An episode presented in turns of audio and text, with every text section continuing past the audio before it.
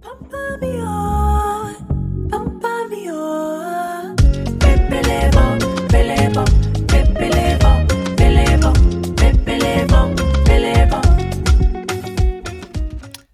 sind live mit einer weiteren Folge von unserem gemeinsamen Podcast. Ihr habt einmal Karel hier und Tari, yours truly, euer Lieblings ähm, Niger Babe und Alman Annette 2 in 1.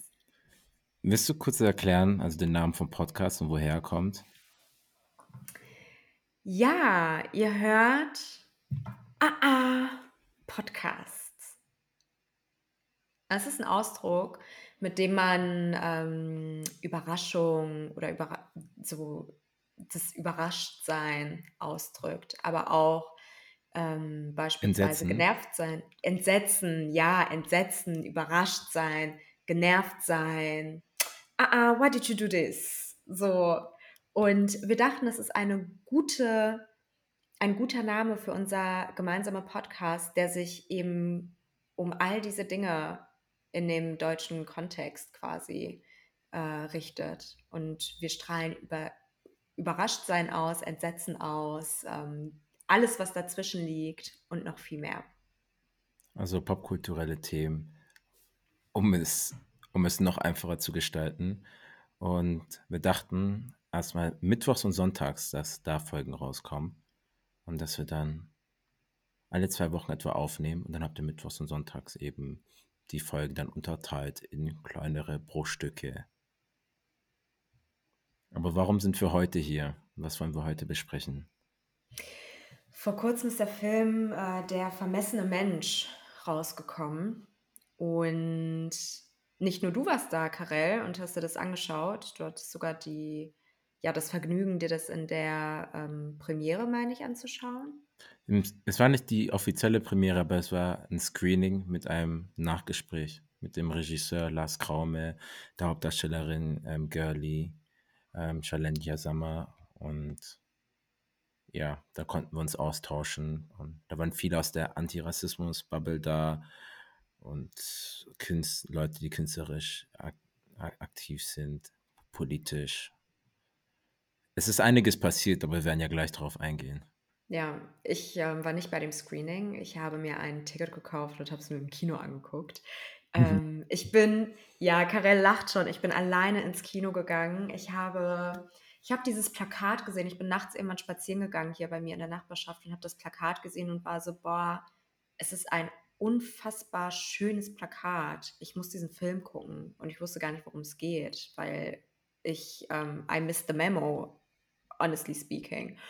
Und ich habe dann, ähm, wir haben dann telefoniert, Karin, und du meinst noch so, ja, gehst du dir das angucken? Ich so, ja, ja, ich gehe alleine ins Kino. Und du noch so, Tari, mm -mm, geh nicht alleine ins Kino. Und ey, ich sag dir, wie es ist, hätte ich das gewusst, hätte ich, ich hätte, ich hätte dir einfach vertrauen sollen. Ich hätte dir wirklich vertrauen sollen. Weil Mhm. es war, it was tough. Wie Sie sehen, ist der Kopf des weißen Mannes doch beträchtlich größer als dieser hier. Der Kopf eines San, auch Buschmann genannt.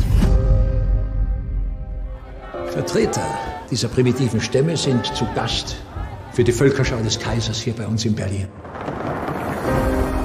Jeder Student bekommt ein eigenes Exemplar zur Erforschung. Keine Angst, es tut nicht weh. Ich habe hier eine Liste mit Fragen vorbereitet. Wir spielen und reden. Ein Gespräch, kein Studium. Frau Kambasembi zeigt erstaunliche geistige Fähigkeiten. Und ich behaupte, dass ihr ein höherer Bildungsgrad nur durch äußere Umstände versagt blieb, nicht durch genetische Veranlagung. Yep. Yep. Aber für die, die den Film noch nicht gesehen haben, worum geht es darin? Wir haben den Ethnologen Hoffmann, der die Ambition hat, der weltbekannteste Ethnologe zu werden und möchte um die Welt reisen, um seine Forschung zu machen. Ähm, Ethnologie ist Erforschung von Ethnien, Menschen, deren Kulturen etc. Und das spielt im Deutschland, im Deutschen Reich, also nach der Berlin-Konferenz, wo der afrikanische Kontinent in seine heute bekannten Länder unterteilt wurde. Ende des 19. Jahrhunderts. Und so kann man es auch sagen. Und da wird der Genozid an den Herero und Nama ähm, im Film thematisiert. Aber was ist da? Genau. Ja. Und ähm, ja, wolltest du noch was sagen dazu? Ich glaube, das reicht eigentlich als Intro zum Film.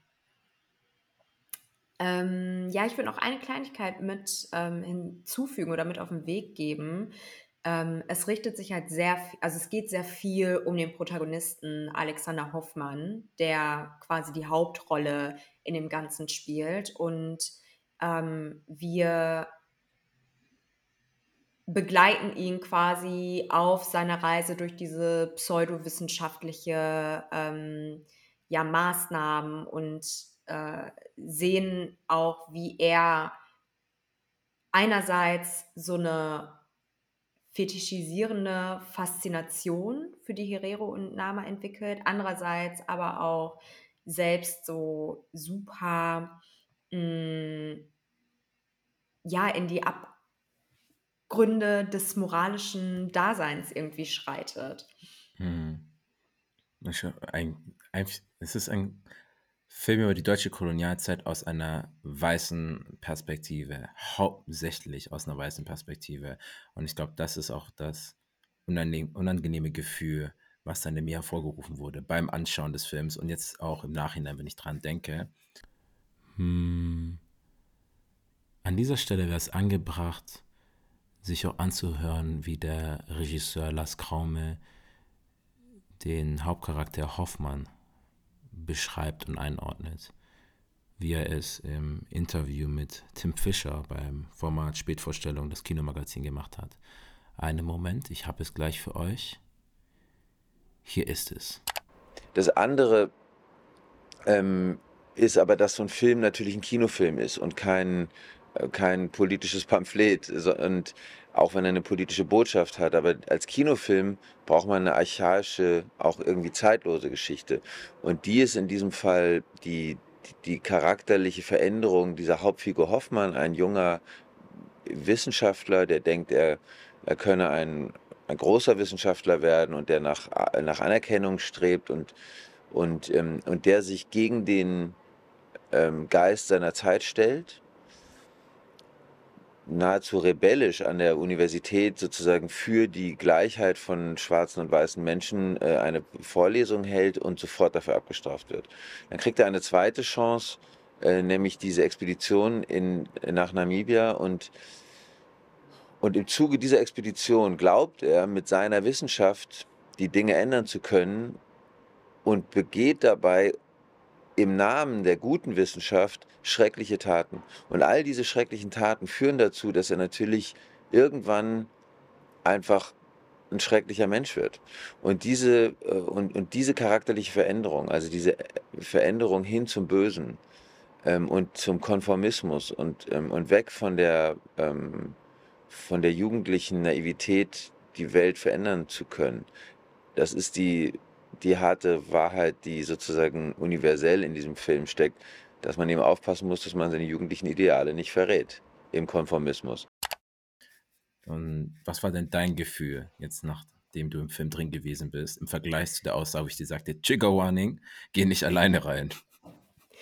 Ähm, ich glaube, ich hätte den Film anders gesehen, hätte ich mich vorher entsprechend darauf vorbereitet. So sage ich ganz ehrlich, wie es ist. Ich glaube, wenn man als schwarze Person sich in diesen Film begibt, dann äh, sollte man auf, oder generell, nicht nur als Schwarzperson, sondern generally, wenn man in diesen Film geht, dann sollte man auch ein gewisses Vorwissen ähm, einfach mitbringen. Und ich würde jetzt nicht sagen, dass ich super viel Vorwissen hatte. So, man kennt die Eckpunkte. Ich meine, ähm, als, ey, ich, ich kann es nicht beschreiben. Ich kann es nicht beschreiben. Doch, jetzt, ich hab's. Also, ich saß in diesem Film. Ich habe ihn mir von Anfang bis Ende angeschaut. Und irgendwann, so ab Mitte des Films, ist mir wirklich schlecht geworden. Also ich hatte das Gefühl, mir wird, ähm, ich, ich kriege keine Luft mehr. So, ich war Hm. einfach nur, es war so ein zwischen disgusted und Wut und so super viele negative Emotionen auf einmal, die ähm, ja sich da einfach äh, in mir aufgetan haben. Und ich habe irgendwann angefangen, einfach die Leute zu beobachten, die in dem Kino waren. So, es waren Familien, die haben sich einen entspannten äh, Sonntag-Kinoabend gemacht, mäßig. Und ähm, Pärchen und keine Ahnung, so. Und das Kino war halt voller weißer Personen und ich dachte mir so, okay, krass. Ähm, ich frage mich, wie jetzt die weitere Auseinandersetzung für die aussehen wird. So. Und es war sehr, also ich bin dann auch später, äh, als ich dann gegen Ende des Films auf Toilette gegangen bin, um mich auch so ein bisschen zu sammeln und dann nach Hause zu fahren, war auch ähm, eine ältere Dame auf Toilette, die auch hingegangen ist, um sich zu sammeln und dann nach Hause zu fahren, I guess. Und es war schon ähm, interessant für mich zu sehen, weil ich einfach gemerkt habe, so, okay, krass, dieser Film macht weiße Personen oder hat die Macht, hat die Kraft dazu, weiße Personen betroffen, sich betroffen fühlen zu lassen. Mhm. Und das ist, ähm, glaube ich, at this point auf jeden Fall ein wichtiger Schritt, um irgendwie mit der Aufarbeitung anzufangen und zu starten. Also zu dem Gefühl, was du hattest, auch während dem Kinofilm, mir hat sich auch der Magen umgedreht, aber groteskerweise würde ich sogar sagen, habe ich mich nicht dazu bewegen können, aufzustehen während dem Film und wieder zurückzukommen, weil ich wollte in, am Ende des Tages nichts verpassen. Ich hatte halt im Gegensatz zu dir das Glück, dass ich in einer Reihe saß mit ähm, den Hosts vom Masolo Podcast mit La Divine, Adelina und Nadine. Shout dann- out! Und dann noch mit Audrey, Audrey Boateng, ähm, modelt, aber ist auch aktivistisch ähm, da. Und ich glaube, hätte ich sie nicht gehabt, dann hätte in dem Film diese kurzen Momente gehabt, wo wir uns einfach angucken können. Diese so unter Schwarzmenschen, diese telepathische Verständnis, guck sie einfach an und wir, denken wissen uns einfach, direkt, Mhm. ey, die you. Sachen, die sie da abgezogen haben in der Kolonialzeit und die Folgen, die es bis heute gibt und irgendwie diese kognitive Dissonanz zwischen es ist passiert, es ist lang her, wir erinnern uns an andere Sachen zum selben Zeitpunkt, die in Deutschland passiert sind, die sind wirklich, werden so in der Schule beigebracht, aber die Kolonial Kolonialzeit ist so ein abstraktes Ding, was lange her ist. Hat mir, so hat mir auch so gezeigt, wie die Wahrnehmung sein kann. Jetzt die eine Frau konnte auch betroffen sein, aber auch gleichzeitig das andere. Das ist wie so ein Entertainment-Film. Guckt es an, das geht an mir vorbei und ich gehe wieder raus. Und mich hat der Film wirklich betroffen gemacht, weil ich zugegebenermaßen mich selbst in den Herero in dem Film gesehen habe. Mhm. Eben weil ich einen Aspekt vom Schwarzsein eben mit ihm te- teile und das ist eben Rassismus. Ich sage bewusst einen Aspekt des Schwarzseins, das ist nicht alles. Und das ist das, was am Film dann mich in die Realität zurückgeholt hat, dass das nicht nur Vergangenheit ist, sondern dass das Gegenwart und auch Zukunft ist, wenn wir das nicht aufarbeiten. Und viele verstehen nicht, was es heute noch in Deutschland hat. Und dass viele Aussagen wie das N-Wort, Mohrenköpfe etc., das kommt genau aus solchen Zeiten und wie schwarze Menschen ähm, beschrieben werden. So, ja. Ist, ja, voll, voll. Ich, gerade so, was du zur Betroffenheit meintest, ähm, ich habe mich halt in beiden gesehen. So, ich bin ähm, mixed, Nigerian, ne, euer hier Niger Babe und auf der anderen Seite Alman Annette mit, ähm, ist auch kein, kein Geheimnis, habe ich auch schon öfter auf meinem Instagram-Account thematisiert, dass ähm, ja, ich auch weiß, dass es einen Nazi-Background gibt und so weiter und so fort. Und habe das irgendwie so, so wie du, ne? auf der einen Seite, okay, man hat die Betroffenheit, weil man eine Gemeinsamkeit quasi hat, nämlich being ähm, black and, und Rassismus erfahren. Auf der anderen Seite bin ich betroffen aus der Täterperspektive. Mhm. So, und das war einfach nochmal krass für mich auch zu sehen, weil ich mir dachte, so, boah, krass. Ich weiß selbst herzlich wenig über die deutsche koloniale Vergangenheit. Und das ist einfach super erschreckend. Eine, eine Sache, die ähm, ich gesehen hatte, war ein Interview zwischen ähm, dem Format, das heißt Spätvorstellung, das Kinomagazin. Also es ist zwischen der Hauptdarstellerin Girly Shalin Jazama und einem Interviewer. Und ich dachte, wir spielen es einfach mal ab, weil sie wird gefragt, warum sie glaubt, dass Deutsche so wenig über die Kolonialgeschichte wissen oder beziehungsweise diese so ausblenden. Es ist wie so ein verlorenes Kapitel, was entweder nicht stattgefunden hat oder doch nicht so schlimm war oder im Vergleich gesehen wird so, aber Frankreich war viel schlimmer, Großbritannien war viel schlimmer, ohne sich zu bewusst zu sein, was sie eigentlich da vergleichen, so Ausrottung von indigenen Gruppen, ähm, so Massenvergewaltigung, Misshandlungen, Landeineignung, illegal etc. Und ich glaube, das würde, das fasst sehr gut zusammen, wie die Perspektive von ihr ist. Also sie ist auch Herero und hat direkte Bezüge dazu, denn sie ihre Familiengeschichte beinhaltet eine Vergewaltigung von ihrer Urgroßmutter. Ähm, und heute sind die Herero immer noch eine Minderheit in Namibia, die unterdrückt wird und die noch immer nach Reparation, ähm, äh, was ist das richtige Wort? Reparation fordern von Deutschland und dass sie auch ver verteilt werden. Ich spiele es einfach mal ab. Das ist hier. What do you think? Why do we know here in Germany so less about this um, genocide?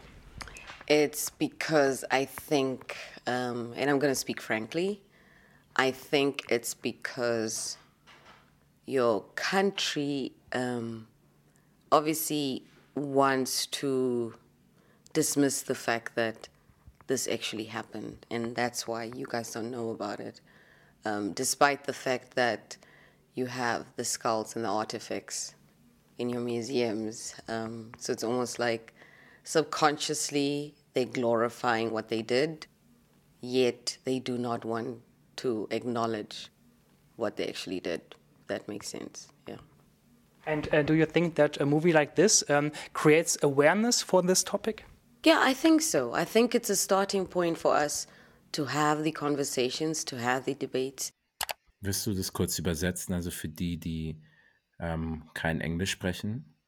Ja, auf jeden Fall. Ähm, in der ersten Aussage, also Girlie fasst im Grunde genommen zusammen, dass sie ähm, glaubt, dass es in Deutschland ja eine mangelnde Auseinandersetzung damit gibt, weil wir uns nicht eingestehen wollen, dass sowas überhaupt passiert ist. Dass ähm, wir uns damit überhaupt, äh, ja, dass wir uns einfach nicht damit auseinandersetzen wollen. So nach dem Motto, wenn ich es nicht sehe, ist es nicht da. Und die, sie führt dann fort, dass aber auf der anderen Seite, und das ist der krasse Widerspruch, Deutschland sich damit ruht, dass es immer noch in Universitäten ähm, Überreste von, ihren, von ihrer ethnischen Gruppe gibt, von den Herero, Schädel, die ausgestellt sind in Universitäten, in Museen, ähm, Relikte. Und das, das, das zeigt einfach, wir setzen uns nicht damit auseinander, aber gleichzeitig stellen wir das aus als kulturellen Reichtum Deutschlands, ohne zu erklären, woher dieser kommt. Und der letzte Punkt, den sie gesagt hat, wo sie meinte, sie glaubt, das ist ein Starting Point, also eine Möglichkeit anzufangen, diese Thematik aufzuarbeiten. Das ist ein sehr interessanter Punkt, weil da sehe ich die Differenz zwischen jetzt hier ihrer Perspektive aus einer Herero oder namibischen Perspektive und einer schwarzen Perspektive in Deutschland. So dass es die, die haben Inwiefern? Also inwiefern? Was genau? Das ist du den für- Unterschied? die Herero, der Film, ähm, das haben sie auch beim Screening gesagt, sie und ähm, Israel ähm, Kanaudike, also auch der Herero-Aktivist, der auch in der Apartheid groß geworden ist, meinten, das ist eine riesige Möglichkeit für die Herero, den ersten, zum ersten Mal auf großer Leinwand ihre Geschichte zu erzählen und das auch international weiterzutreiben.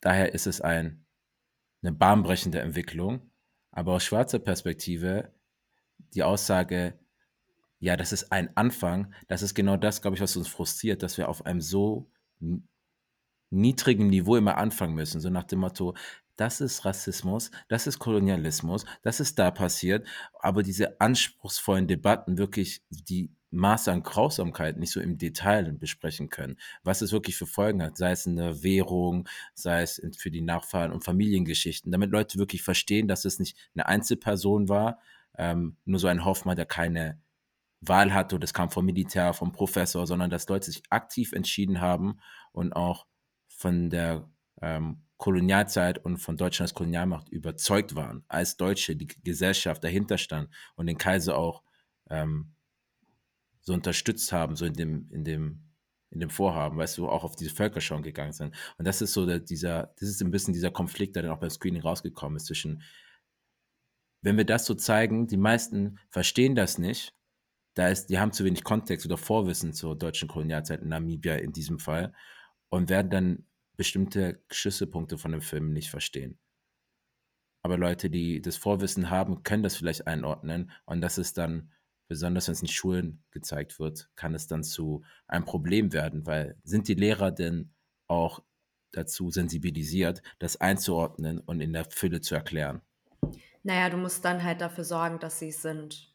So, das ist halt, man kann halt nicht sagen, okay, ähm, wir wollen Aufarbeitung und wir wollen quasi, ähm, dass genau dieser Aspekt der Geschichte dargestellt wird, gezeigt wird, in aller Ausführlichkeit darüber gesprochen wird, dass wir uns dessen bewusst sind, dass es passiert, aber gleichzeitig ähm, schwebt halt irgendwie über uns noch so ein bisschen diese Angst, dieses, oh, sind die überhaupt in der Lage dazu, das zu machen? So, also das ist dann ein allgemeiner gesamtgesellschaftlicher Auftrag, dass wir mhm. uns so weit informieren, dass wir fähig sind, miteinander darüber zu sprechen und das einzusehen. So, weil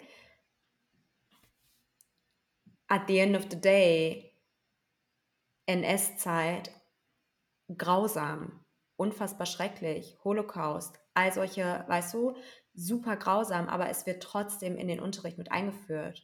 So, es wird trotzdem, ja. oder es wurde trotzdem ab einem gewissen Punkt gesagt, ey, wir müssen ähm, das aufarbeiten und wir müssen irgendwie auch diesen Teil der Geschichte äh, darstellen. Und deswegen denke ich halt, okay, it's a long way, it's a hard way, aber es muss möglich sein, dass man das macht, dass man Leute dafür sensibilisiert, diesen Kontext zu verstehen. Und ich finde das auch, wir können da ruhig anspruchsvoll sein. Also ich bin überhaupt nicht d'accord damit, Leute zu infantilisieren, dass so, ähm, die so mit ihnen so zu sprechen mit Kolonialzeit, auch wären sie Kinder und so zu tun, als wäre das so ein komplexes Thema. Weil, wie du gesagt hast, ähm, der Holocaust, der, es gibt einen geschichtlichen Zusammenhang zwischen der Kolonialzeit und dem Holocaust. Die Konzentrationslager aus Namibia, die es damals gab, oder ähm, was in Kamerun, in Tansania, in Togo passiert ist. Das sind ja die Pläne, die später dann die Konzentrationslager in Deutschland, Dachau, Auschwitz sozusagen möglich gemacht haben. Und wir sind auch ähm, in, in der Schulzeit, es war verpflichtend, wir sind nach Dachau gegangen zum Konzentrationslager. Ich war minderjährig, weißt du, und da wurde auch die Erwartungshaltung ans gestellt, das, aufzu, ähm, das aufzuarbeiten. Das heißt, das ist nicht mal im Vergleich, sondern ähm, Deutschland als Land muss sich aus meiner Meinung nach aus dieser Lethargie rausbewegen, ähm, dass es zu komplex wäre, dass man an der Hand geführt werden muss und einfach auch mit den knallharten Fakten konfrontiert zu werden. Und dann können sie auch mal damit alleine gelassen werden. Das ist, weil es kein Streichekuss war, was da passiert ja, ist. Und absolut. das auch beizubringen, ja, das ist dann auch okay, wenn du dich dann angegriffen fühlst, wenn du dich unwohl fühlst, weil das ist Geschichte, das ähm, was da passiert, wird immer noch reproduziert, also müssen wir da aktiv dagegen vorgehen. War, ist meine Frage an dich, ähm, was findest, fandest du am Film gelungen und was weniger gelungen? Mm, Was ich insgesamt tatsächlich gelungen finde, nicht nur am Film, sondern auch in der Gesamtaufmachung, ist ähm, die Fülle an Material, die auch zur Verfügung steht. So, also wer sich da noch mehr einfuchsen möchte, wer noch mehr irgendwie wissen möchte, der wird ähm, nach, so wie vor dem Film, nicht alleine gelassen. So, man kann auf die Homepage gehen, www.dervermessenemensch.de oder so, packen wir euch in Mhm. die Show Notes und kann da eben nochmal Material zur Verfügung gestellt bekommen. Also das sind, das sind Videos, das sind ähm, Recherchesachen, das, also das ist wirklich, du musst diesen Film nicht gucken und dir dann denken so, boah, mh, fuck, wie, what's going on? So, ist das hier äh, Fantasy oder was ist das hier? So, du kannst dich wirklich damit auseinandersetzen. Das finde ich ähm, ganz cool an dieser Stelle nochmal gesagt. Ähm, und mh, das ist wirklich schwierig. Ich finde es auch, ich finde es wirklich schwer zu sagen, weil ich müsste den eigentlich nochmal gucken, but I can't. So, um wirklich herauszukristallisieren. Was fandest Mhm. du denn gelungen oder weniger gelungen?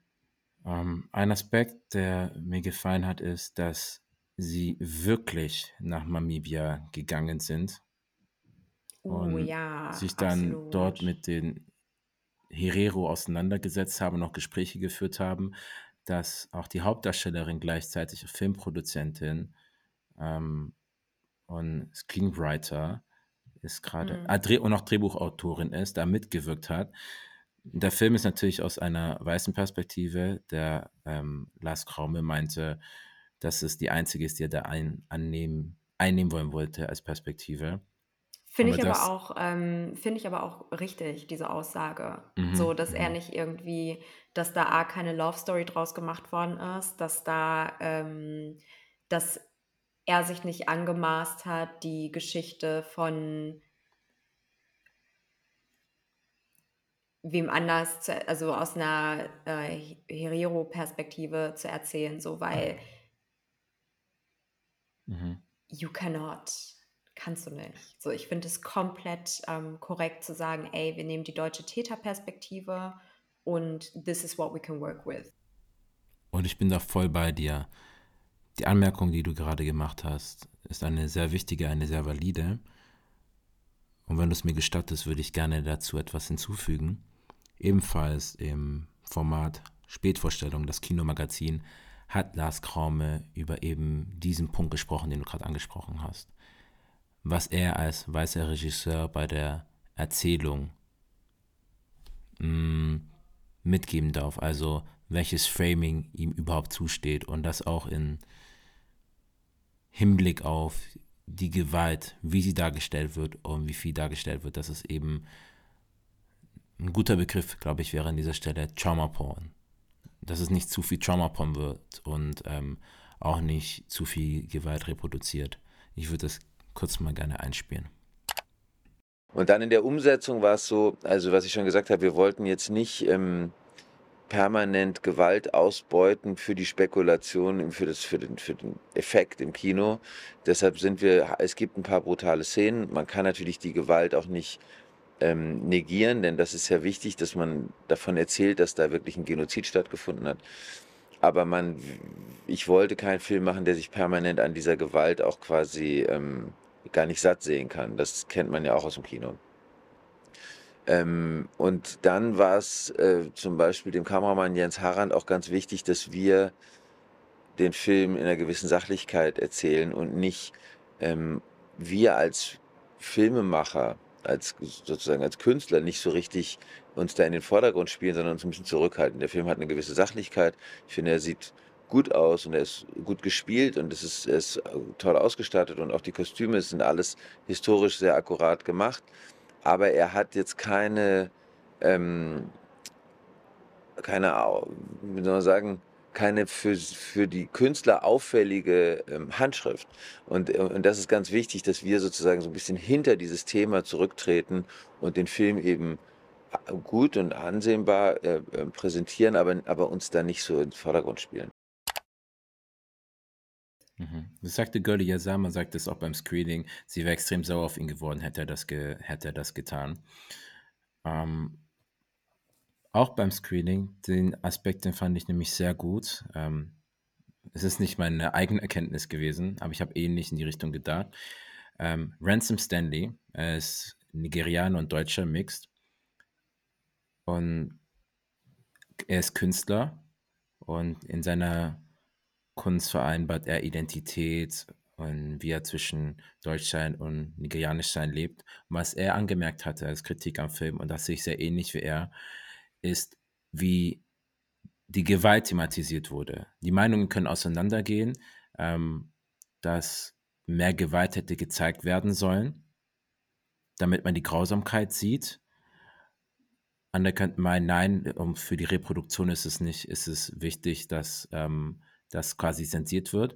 Aber er meinte, die zentralen Punkte von dem ersten Genozid des 20. Jahrhunderts oder den Herero Nama, das war, das war ja von 1904 bis 1908 war der Höhepunkt der Gewalt, als sie da in der Omakeke-Wüste waren. Die eine Szene, wo Hoffmann ähm, dazu genötigt, äh, genötigt wird vom ähm, Leutnant, glaube ich, war es, dann auf die Frauen zu schießen oder die Kinder, damit diese aufhören. Und das wurde dann einfach nur so am Rande kurz erwähnt, meiner Meinung nach, mit dem, ja, wir, wir machen die Wasserlöcher zu und, und das war's, dass da gar nicht gezeigt wurde, hey, ähm, in diesen vier Jahren in dieser Wüste, es gibt zwei Quellen, wurden bis zu 54.000 bis 74.000 beziehungsweise 100.000, das sagt die zweite Quelle, einfach umgebracht. Die wurden, die, man hat sie verdursten lassen, man hat sie erschossen und das waren nicht, das waren nicht Männer und das ist wichtig, beim Krieg ist es ja eher die Männer, die den Krieg ziehen, ähm, auch damals,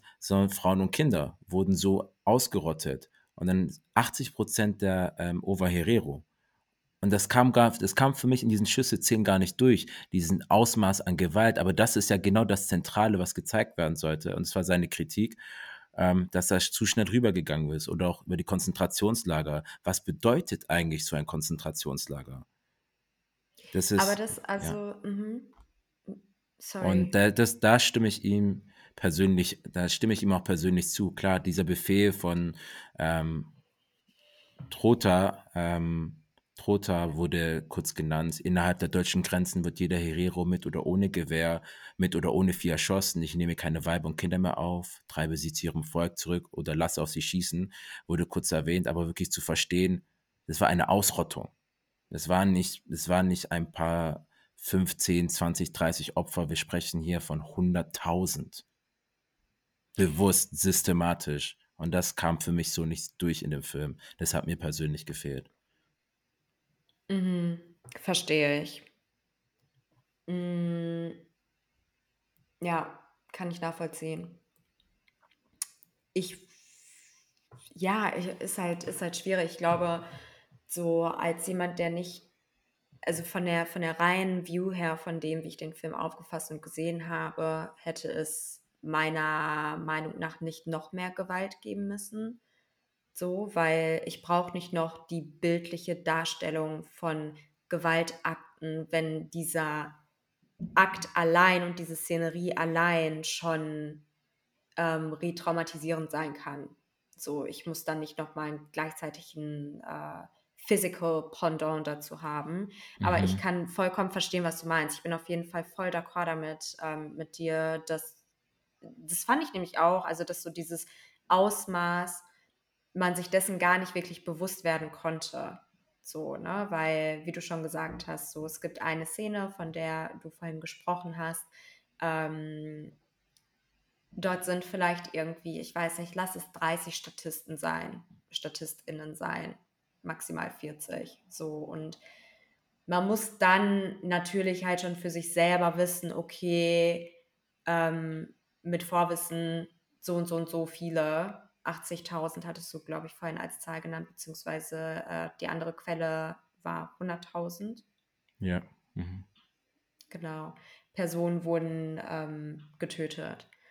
So, und das sind natürlich so einige, das sind Fakten, die sind in dem Film nicht ganz ähm, durchgekommen und nicht ganz äh, zur Schau gekommen. Und ich dachte, vielleicht können wir noch mal so kurz die echten Begebenheiten im Film ansprechen und mal, ähm, ja, shortly darüber sprechen. Beispielsweise ähm, ganz zu Beginn des Films ist die Völkerschau zu sehen. Ja.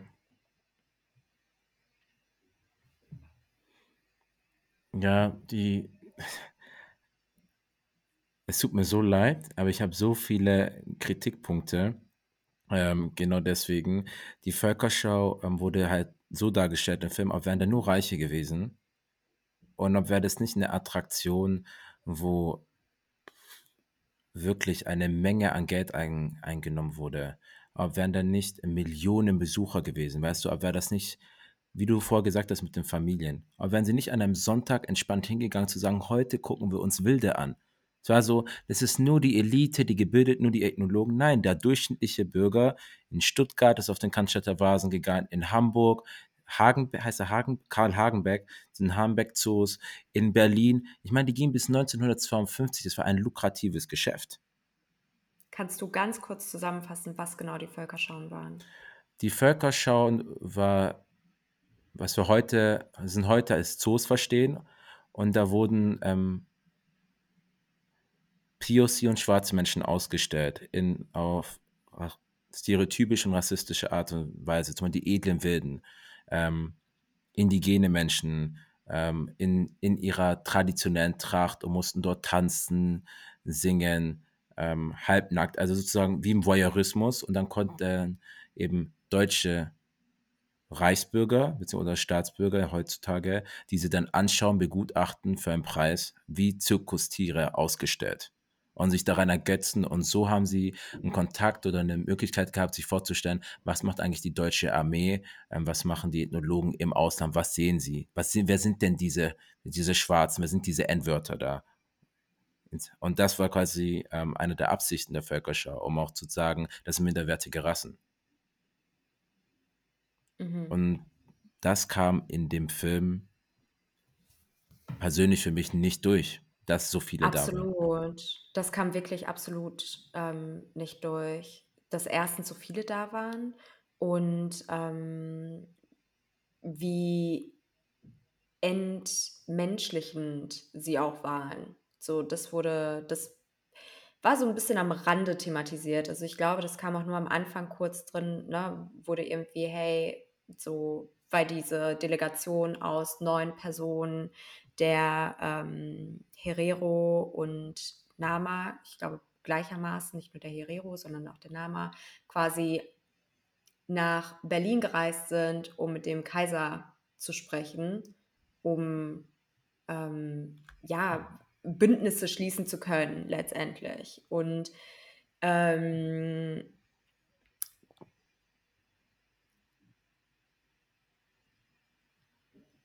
Now I missed my point. Ja, ähm, und bei, also, und das ist dann auch wieder so ein Ding, die, ich weiß, dass es aus einer weißen Perspektive ist, aber mir fehlt etwas die Tiefe bei den Herero. Ich habe mhm. nichts über die einzelnen Personen rausgefunden. Die wenigen positiven Aspekte, die ich von der Hauptdarstellerin, ähm, der weiblichen Hauptdarstellerin gelernt habe, ist, dass sie Deutsch gelernt hat durch einen weißen Mann. Sie war intelligent durch einen weißen Mann. Sie ist doch nicht so sehr wie die minderwertigen Rassen, weil Weiße sie ausgebildet haben. Und da muss sie sozusagen ihre Kenntnisse vorführen. Ich hätte mir irgendwas gewünscht, vielleicht ein Flashback aus der Vergangenheit oder außer der einen Szene, wo sie mit Karten spielen, wo sie ein bisschen, wo sie ein bisschen reden oder mehr Angst zu sehen, mehr Angst zu sehen, nur ein bisschen diese Abneigung gegenüber deutschen oder weißen Menschen weil sie ja die, sich die Länder illegal aneignen und die Kinder und Frauen umbringen. Ein bisschen dieses, es wirkte nicht so, ob wären sie im Aufstand gewesen, ob hätten sie bis aufs Blut gekämpft, ähm, sondern die Deutschen waren einfach überlegen und deswegen hat das alles geklappt. Und dieser wirklich, die, das meine ich damit, der Widerstand kam, kam, kam nicht durch. Und vielleicht ist das eine ignorante Perspektive, weil ich das aus, vielleicht aus einer schwarzen Perspektive sehe und nicht aus einer Herero-Perspektive, weil wie gesagt, in Namibia unter den Herero kam der Film sehr gut an. Ähm, aber äh, so als ich mich dann von dem Film auch getrennt habe, von den nicht mehr unbedingt als schwarz gesehen habe, sondern als Herero-Film, dann konnte ich auch eine gewisse Distanz zu dem Film herstellen und ihn dann auch anders sehen. Und es hat mich ein bisschen ein Stück weit beruhigt, weil wir in Antirassismuskreisen das oftmals vermengen. Dann ist halt die Frage, weil die haben das angekündigt beim Screening, wir wollen es in Schulen zeigen. Als Lehrmaterial. Ähm, um, wie, wie siehst du das? Weil ich sehe das als problematisch, weil es fiktiv ist am Ende des Tages. Am Ende des Tages, ich hätte, dann hätte ich eher einen Dokumentarfilm in Schulen gezeigt. Und das ist halt mir ein bisschen dann zu, ist mir ein bisschen zu fiktiv. Und ich, ich gebe dir danach noch ähm, eine Perspektive dazu. Aber was sagst du dazu? Du bist jetzt in der Schule und die wird dir Film jetzt gezeigt, um die Kolonialzeit aufzuarbeiten. Ja, weiß ich nicht. Also ich wir zeigen Kindern in der Schule ja auch nicht 12 Years a Slave.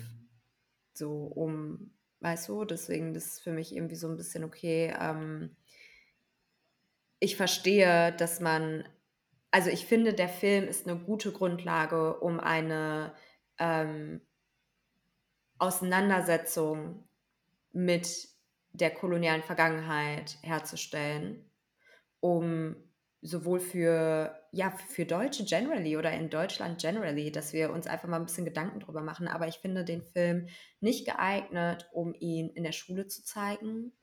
Ganz besonders nicht, weil man auch davon ausgehen muss, wir haben ähm, schwarze SchülerInnen, die genauso wie du den Film gesehen hast und ihn eben nicht aus einer Herero-Perspektive gesehen hast, sondern aus der Perspektive einer schwarzen Person und dich damit auch identifizieren konntest, Stück weit, sofern es halt geht. Ne?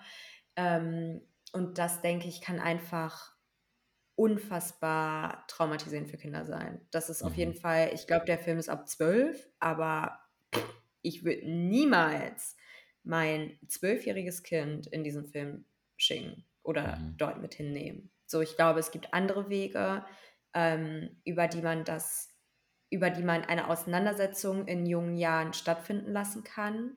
Und einfach einen Film zu nehmen und den zu zeigen, ist halt der leichtere Weg und nicht unbedingt der richtige. Und es sollte auch klar werden, dass es kein Entertainment ist. Was da gesehen Absolut. wird, wirklich passiert. Und da ist meine Befürchtung, ist es den Leuten wirklich klar, dass sie die Schädel ihrer eigenen Familienmitglieder reinigen müssen, damit sie nach Deutschland damals geschickt werden oder dann ausgestellt werden können, dass dann Forschung betrieben werden kann. Das ist der Kopf eines Sun, das ist der Kopf eines Herero. Und diese Gebeine hatte ich selbst an meiner Uni, ich weiß nicht, ob die noch da sind, ähm, ausgestellt. Die waren in den, in den Regalen. Ja, Ethnologie ist an meiner Uni richtig ein richtig großes Departement. Um einfach zu zeigen, dass es bis heute noch da ist, weißt du. Und wenn du dann die Hauptdarstellerin, die Girlie da hast, das könnte sein, das könnten ihre Familienmitglieder sein. Damit sich Leute das mal vor Augen führen können. Stell dir vor, dein Urgroßopa, ähm, du hast die Memoiren vielleicht runtergeschrieben, sogar auf Deutsch und hier irgendwo in Stuttgart ist irgendwo in einer Schule sein Schädel und da wird für jede, Schu für jede Vorlesung dann so rausgeholt, um das dir wirklich klar zu machen. Und zu dem Schulpunkt, da ähm, beim Screening war die Dr. Pierrette Herzberger Fofana da, also sie ist Politikerin, aber auch Doktorin und in Afrikanistik, afrikanische Geschichte und hat auch eine ähm, mit dem Feminismus, hat da ihre Doktorarbeit auch drin geschrieben und hat dann aus ihrer Lehrerin-Perspektive gesagt, sie meinte, dass der Film nicht dazu geeignet wäre, in Schulen zu zeigen, weil dafür erstmal eine Infrastruktur geschaffen werden muss. Leute verstehen, mhm. wir behandeln Kolonialismus und wie schlimm ist das? Und das ist, dass der Kolonialismus in vollem Ausmaß verstanden werden kann. Und dann noch hinzuzufügen, was ihr vor euch seht, ist eine fiktive Darstellung davon was wirklich passiert ist, ist sogar noch viel schlimmer als der Film, aber das konnte eben nicht reingepackt werden. Damit es nicht eine Sache wird wie, wir gucken uns einen Actionfilm an und da sterben halt ein paar, ähm, in dem Fall schwarze Menschen, weil dann würde ja, die meisten würden nicht daran denken, oh, das sind Herero, weil allgemein Afrika wird als einfach oft als so ein zusammengepanschtes Ding gesehen. Es gibt verschiedene Länder, keine verschiedenen ethnischen Gruppen. Dann meinte sie, so wie der so wie der Film da ist, bräuchte man Unterrichtsmaterial. Die LehrerInnen müssten Kolonialismus und Antirassismus Expertinnen sein. weil die sind ja für eine Klasse zuständig von wie viel sind inzwischen in deutschen Klassen? 25 bis 30 Personen. Alle So individuell. viele? So viele waren bei mir in der Klasse. Krass. Ja. POC sind da drin, schwarze Kinder sind da drin. Allen muss es am Ende gut gehen. Du musst also Care-Arbeit leisten, dass, was ist, wenn ein Kind sich der Magen umdreht wie bei uns? Und wir sind erwachsen und wir haben uns teilweise thematisch damit auseinandergesetzt. Wir haben mehr Zeit gehabt, das zu verarbeiten. Ähm, das heißt, Aftercare, was machen wir na, nach dem Film? Nach dem Film beim Screening wollten wir das direkt ansprechen. Ich konnte nicht reden. Ich habe fünf Minuten Mhm. gebraucht, um runterzukommen. Und jetzt stelle ich mir vor, wie ich mit zwölf Jahren in diesen, diesen Film angucke und da drin sitze. Was machst du da? Ich habe noch eine Frage, jetzt wo du gerade das ähm, Thema Aftercare angesprochen hast. Ich habe nämlich in einer Pressemitteilung ähm, gelesen, dass ähm, sie mit äh, der vermessene Mensch ja auch in Namibia auf Kinotour gehen. Und bei sowohl bei den Filmdrehs als auch bei den Kinotouren eine Psychologin dabei war. Und da wollte ich einmal kurz nochmal nachhaken. War denn bei euch jetzt auch eine Psychologin bei dem Screening oder war das dann okay, Nicht, dass ich wüsste. alleine? Es war nur ähm, der Host da, der Host Marco Mohanwe, der Regisseur, die Hauptdarstellerin und der Herero-Aktivist, den ich vorher erwähnt habe, Mhm. der Israel. Aber darüber hinaus waren wir nur als ähm, Gäste, als, als Gästinnen eingeladen. Also wir waren, unsere ganzen Emotionen waren quasi unsere eigene Verantwortung. Wir, wir wurden uns selbst überlassen. Okay, das ist schon wirklich sehr, sehr, sehr heavy, weil, wie du schon gesagt hast, es ist einfach, ähm, wir sind erwachsene Menschen und brauchen schon selbst einfach diese Zeit und auch Unterstützung beieinander und miteinander, um damit umzugehen und Mhm. haben über die Jahre die Worte gefunden, um beschreiben zu können und nennen zu können, benennen zu können, wie wir uns fühlen und was wir gerade durchmachen. Und mit zwölf ist auch die emotionale Reife nicht überall dort. Ja. Es sind nicht immer, ähm, nicht jedes zwölfjährige Kind kann benennen, weswegen es sich so fühlt, wie es sich fühlt. Mhm. Und das ist eine sehr, sehr, sehr große ähm, Bürde, die man den Kindern unter Umständen auferlegt. Ja. Und ein, der, ein letzter Aspekt noch dazu. Der Hoffmann-Charakter ist für mich auch problematisch, dass man eben diesen rauspickt und sich dann über diesen identifiziert, weißt du, seine guten Momente, die er hatte. Er war ja gar nicht so schlimm. Seht ihr? Da waren auch Leute, die teilweise dagegen waren. Und klar, man hat seine Widersprüchlichkeit auch gesehen, wo er Leute outgecallt hat, also äh, vor den Pranger gestellt hat, wie die Missionare, habt ihr das und das gemacht und wurde gefragt, hast du Gränder, Gräber geschändigt? Und er hat dann äh, angefangen zu lügen. Aber das, ich weiß nicht, ob es den Leuten klar wird, wenn sie den Film angucken, dass es nicht die Geschichte von einem Hoffmann ist, sondern dass das deutsche Geschichte sind, also kollektiv. Die ganzen Deutschen standen dahinter. Deutsche im Plural. Ich rede nicht von 100, ich rede nicht von 500, ich rede nicht von 1000, ich rede von Millionen sind in diese Völkerschauen gegangen. Millionen standen dahinter. Millionen waren stolz. Sie wollten einen Platz an der, sie wollten einen Platz an der, an der, an der Sonne, weißt du, es war ja im Imperialismus. Wir wollen Weltmacht werden. Wer hat mehr Kolonien?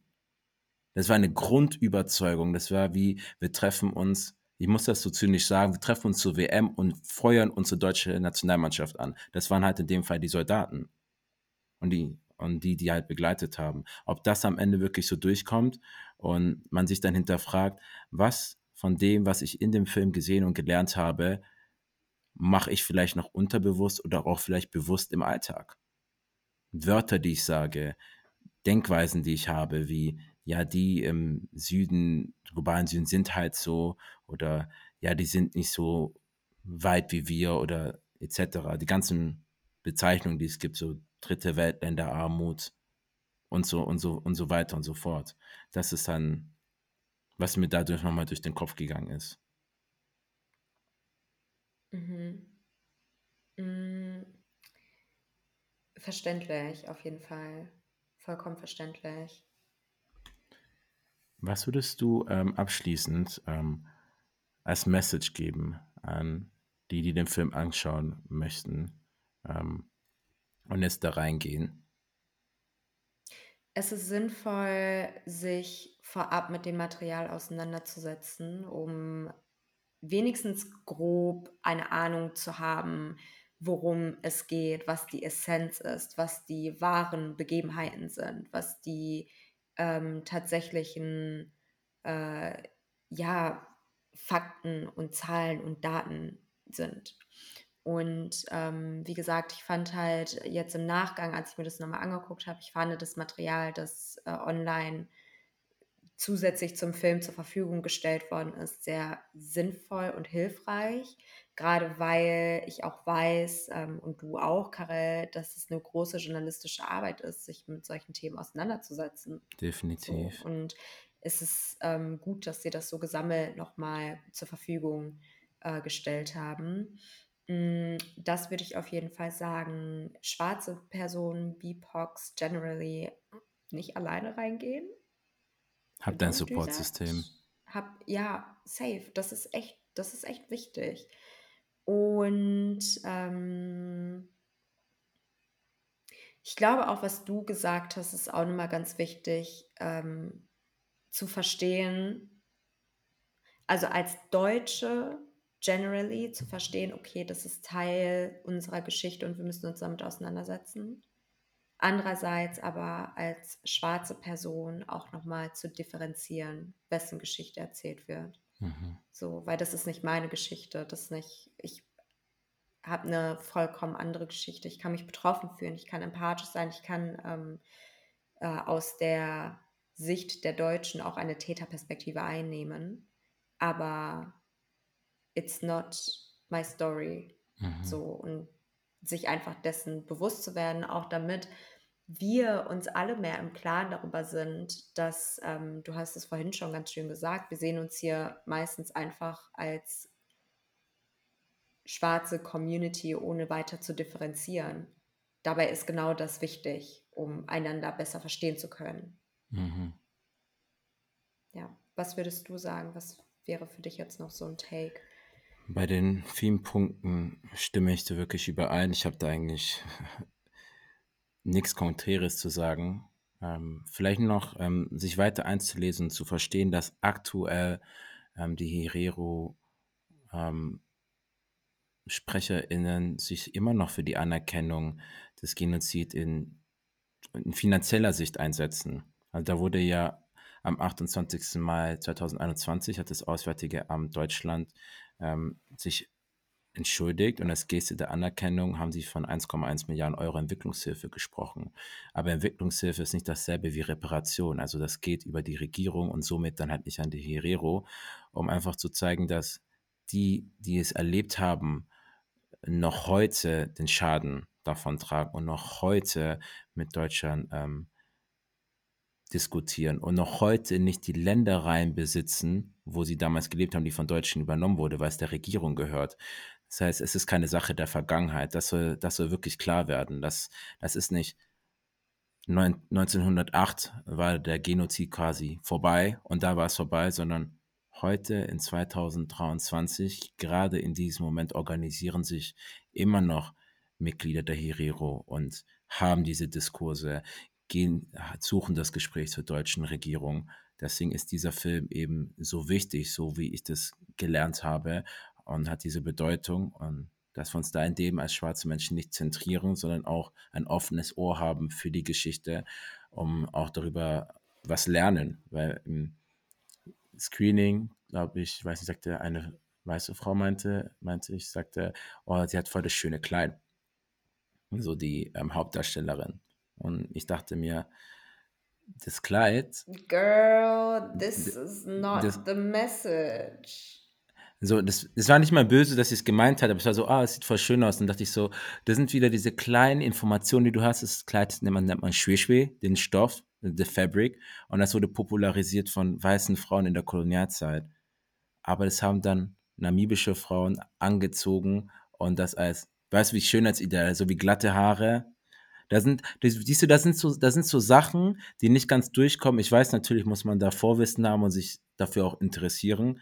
Aber um das wirklich zu zeigen, wie, wie das, wie das wirklich auch die Psyche vom Menschen bis heute beeinflusst, warum man Deutsch als höherwertig sieht, etc., etc., das ähm, sollte man im Hinterkopf behalten und auf, auch auf sich aufpassen. Man muss den Film nicht angucken, nur weil man schwarz ist. Wenn ihr den Film nicht angucken möchtet, weil ihr sagt, es tut ähm, in mir Danke. Erfahrungen hervorheben oder traumatische Erfahrungen auch teilweise ähm, hervorheben, Ganz dann, wichtig, dann schaut ihr nicht absolut. an. Wenn ihr nicht darüber diskutieren wollt, dann, dann macht das nicht. Niemand ähm, zwingt euch dazu. Schwarz sein ist nicht nur Rassismus und Kolonialismus. Das wollte ich mal wirklich da mal gesagt haben. Absolut, absolut, absolut. Und das war ein fabelhaftes Schlusswort. Und wir entlassen euch jetzt mit dieser härteren Kost an einem Sonntag in euren Tag hinein. Peace and Love und bis zum nächsten Mal.